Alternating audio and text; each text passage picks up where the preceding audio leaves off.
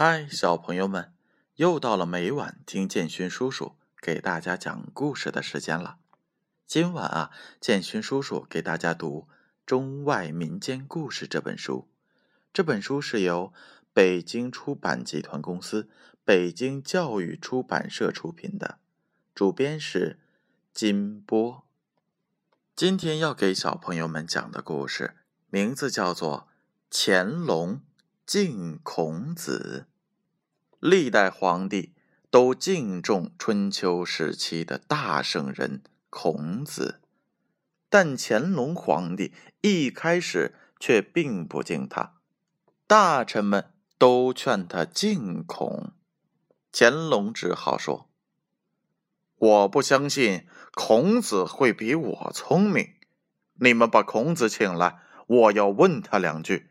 要是他回答对了，我就敬他；要是他回答错了，我还是不敬他。”这一下可把大臣们给难住了。孔子是古时候的人，想找他也找不回来呀。大家只好用稻草扎了个孔子模样的人，穿戴上和孔子一样的衣帽，送到乾隆皇帝面前。乾隆一看，对稻草人说：“众大臣都要我来敬你，今天我倒要考考你。”那稻草人。居然说话了，那你就问吧。乾隆一惊，问道：“天下属谁最富？”孔子回答道：“勤俭。”乾隆听了，马上就佩服了，因为他知道，要是换了别人，一定会说皇上最富。而孔子的回答却很聪明，又很合理。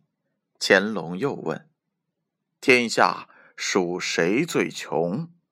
孔子回答：“产懒。”乾隆满意的点了点头，对大臣们感慨的说：“孔子不愧是个大圣人，我真比不上他呀。”从此。每年秋后，乾隆都要举行一次隆重的祭孔活动，还命令各地官府也都要祭孔。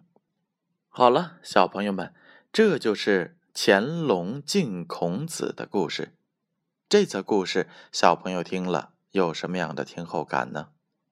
孔子的话很有见地，连开始。并不敬他的乾隆皇帝，后来每年也要祭拜孔子。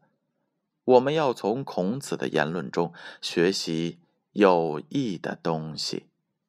好了，小朋友们，到睡觉的时间了，闭上眼睛，乖乖的睡觉吧。